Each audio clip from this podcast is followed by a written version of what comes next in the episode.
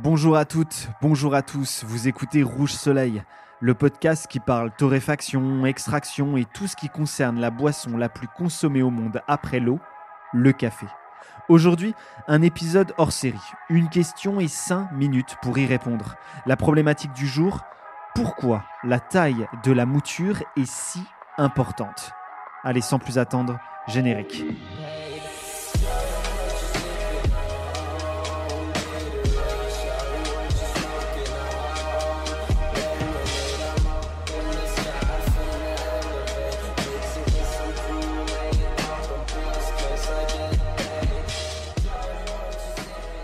Allez, pour commencer, on va attaquer cet épisode en s'attachant au verbe moudre et à sa définition via le petit Larousse.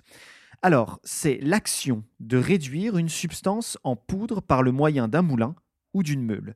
Ce qui en résulte se nomme la mouture, qu'elle soit d'un céréal, du café, etc. Bref, vous comprenez l'idée. Alors oui, on commence directement avec une toute petite aparté avant de continuer, parce que si vous aussi, comme moi, vous avez une vraie fascination pour ce verbe, le verbe moudre, vous pouvez vous rendre chez café-amer.fr. C'est un collectif caféiné qui a plein d'idées, dont la production graphique d'une affiche du verbe moudre et de l'ensemble de sa conjugaison.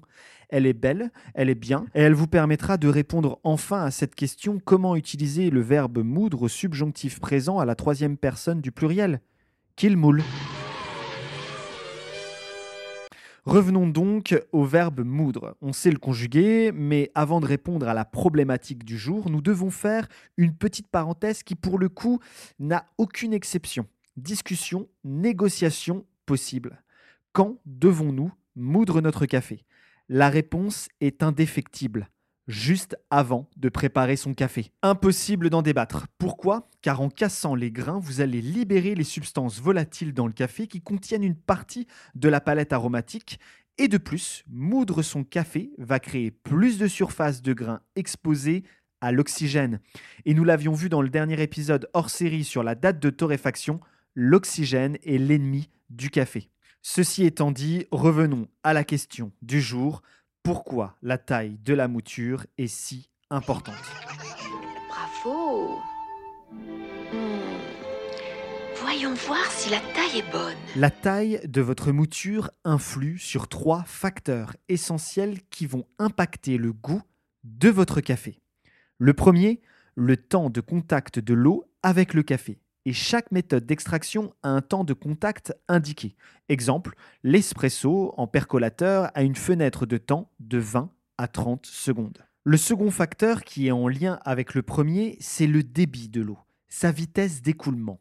Plus le débit est important, plus la vitesse est rapide, plus le temps de contact est court. Prendre le temps de verser 250 grammes d'eau d'un seul coup ou justement en plusieurs verses tout doucement, ça change le débit et donc ça change le temps de contact de l'eau avec le café. Le troisième facteur est ce qu'on appelle le taux d'extraction, c'est-à-dire la quantité de café sec qui se retrouve dissous dans l'eau, donc dans votre tasse. Généralement, le taux d'extraction est un pourcentage et le bon pourcentage pour un café est de 18 à 20% Attention, il y a toujours, comme à son habitude, des exceptions. Comment calculer ce taux d'extraction? Eh bien, grâce à une formule. La formule suivante. Gramme de café en tasse, c'est-à-dire la matière liquide que vous avez dans votre carafe à la suite d'une extraction V60 ou d'une tasse espresso à la suite d'un espresso multiplié par le TDS, c'est-à-dire le pourcentage des solubles dissous calculé grâce à ce qu'on appelle un réfractomètre. On va y revenir juste après. Le tout, cette multiplication, il faut le diviser par la dose de café à sec que vous avez mis dans votre porte-filtre ou dans votre V60 en grammes. Avant de vous donner un exemple concret, revenons sur le TDS. Eh bien, TDS, c'est l'abréviation de Total Dissolve Solid, c'est-à-dire la dissolution totale des solides. Eh bien, le TDS qu'on a grâce à un appareil qui s'appelle le réfractomètre va donner, en fait, va analyser les matières organiques telles que le calcium ou le magnésium qui contribuent essentiellement à la force du café. Pour le connaître, c'est très simple, il suffit de prendre une petite pipette, de la plonger dans la solution aqueuse qu'on vient de préparer, c'est-à-dire notre café, de l'injecter sur le réfractomètre, on appuie sur un bouton et le réfractomètre va nous donner en pourcentage la totalité des solides dissous. Pour vous donner un exemple concret, pendant l'écriture de cet épisode, j'ai fait une V60. 250 g d'eau pour 18 g de café. J'ai calculé du coup le TDS avec mon réfractomètre et j'ai obtenu un pourcentage. J'ai donc appliqué la formule, c'est-à-dire 250 g fois le pourcentage que le TDS m'a donné. Dans ce cas précis, c'était 1,44. Donc 250 fois 1,44 divisé par la quantité de café sec, c'est-à-dire 18 grammes. Et eh bien j'obtiens 20%. C'est donc mon taux d'extraction et c'est plutôt pas mal. Euh, je suis vraiment là, euh, vraiment une, sur une bonne extraction.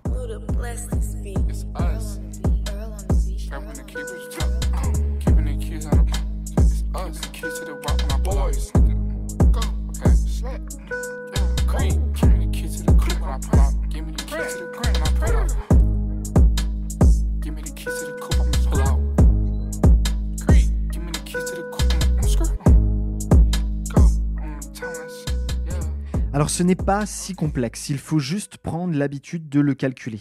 Mais le plus important reste quand même la dégustation. Alors si vous avez la chance d'avoir un réfractomètre, eh bien faites parfois le calcul avant la dégustation, parfois après pour comprendre votre extraction et avoir la chance de pouvoir vous calibrer et comprendre aussi comment la taille de la mouture affecte votre tasse et donc le taux d'extraction. Forcément, tout est lié. Par exemple, plus votre mouture est fine, plus il y a de surface sur laquelle l'eau va pouvoir venir extraire le café. C'est logique. Si je découpe un gâteau en deux ou en 18 parts, eh bien le gâteau qui a 18 parts aura forcément plus de surface apparente, même si c'est le même gâteau. Donc, plus on moue fin, plus il y a de surface. Et il faut savoir que plus il y a de surface, plus le taux d'extraction augmente. Donc calculer le taux d'extraction vous aidera à comprendre l'extraction et surtout à mettre des chiffres sur des sensations dégustation. Car ce qui arrive le plus souvent quand on fait un café, c'est quand il n'est pas parfait, pas équilibré, on va dire qu'on n'a pas réussi à trouver euh, euh, la bonne extraction, et eh ben le café est soit sur-extrait, soit sous-extrait. Et la surextraction ou la sous-extraction, eh bien, ça a plusieurs causes. Et l'une des causes peut être la mouture. Alors, on va s'intéresser justement à la taille de la mouture qui peut être une cause de la sur- ou la sous-extraction. La sous-extraction se produit lorsque l'eau passe à travers une mouture mais sans collecter les informations du café. Si vous préférez, l'eau ne trouve aucune résistance et son parcours à travers le café est rapide, trop rapide. Résultat en tasse, c'est un café trop acide, parfois salé ou aigre. A contrario, la surextraction apparaît dans un cas contraire, quand la mouture offre une trop grande résistance à l'eau. Et donc l'eau reste beaucoup trop longtemps en contact avec le café et elle a du mal à le traverser, ce qui donne un café en tasse amer et presque sec, râpant. Vraiment pas terrible. Pour vous rendre la tâche plus simple, sachez que chaque méthode d'extraction a une fenêtre de temps parfaite. Exemple, comme on l'a dit précédemment, l'expresso, c'est entre 20 et 30 secondes. Au-delà ou en dessous, il faudra ajuster la mouture. Mais comment savoir quoi faire?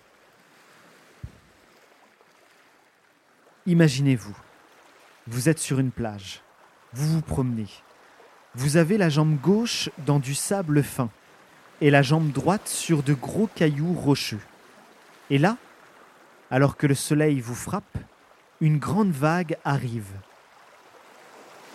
Vous pensez qu'elle atteindra votre jambe gauche en passant par le sable en premier, ou sur votre jambe droite en passant par les gros cailloux rocheux.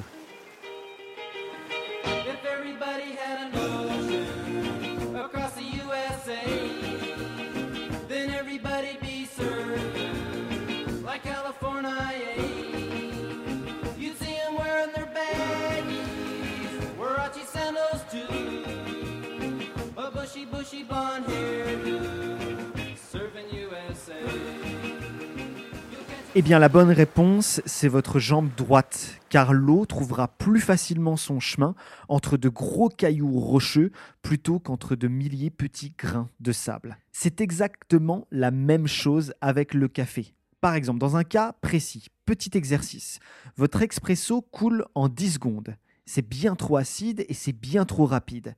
Que faut-il faire? Réduire la mouture, c'est-à-dire la faire devenir petit sable, ou l'augmenter, la faire devenir gros caillou rocheux.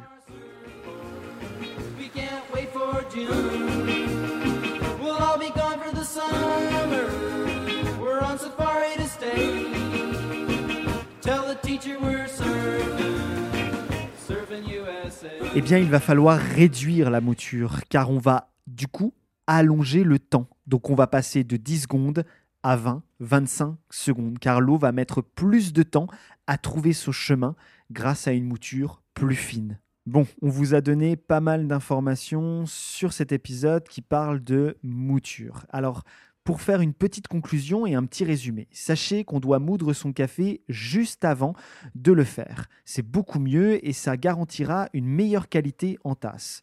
Deuxième chose, chaque méthode d'extraction a une fenêtre de temps qui lui est propre. Que ce soit V60 ou Expresso, il est conseillé de rentrer dans cette fenêtre de temps pour pouvoir extraire au mieux le café. Et la mouture va vous permettre de rentrer dans cette fenêtre de temps. Et rien ne vous empêche par la suite de vous adapter en vous disant il faut que ça dure un peu plus longtemps car je le trouve trop acide, ou il faut que ce soit un peu plus rapide parce que je le trouve trop amer. Pour conclure, est-ce que la taille, ça compte? Eh bien, dans ce cas précis, malheureusement, oui, la taille de votre mouture déterminera la qualité de votre café. Alors oui, cela demande un peu de réflexion, mais encore une fois, le café vous démontre que c'est une denrée complexe qu'il faut savoir dompter. C'est à chaque fois un nouveau défi pour obtenir un résultat équilibré et aromatique. C'est presque une science, enfin, moi je trouve que c'en est une en tout cas. Merci d'avoir écouté cet épisode et n'hésitez pas à vous abonner à notre page Instagram Rouge Soleil Soleil Rouge. La dernière fois qu'on a dit cela, on a eu six partages, donc merci à Luca, Denis, Mathéo, Slowcopy, les cafés de Félix et Corentin. D'ici là, on vous souhaite une belle semaine caféinée. Ma mère aussi faisait le café comme ça. Très chaud, très fort et très bon.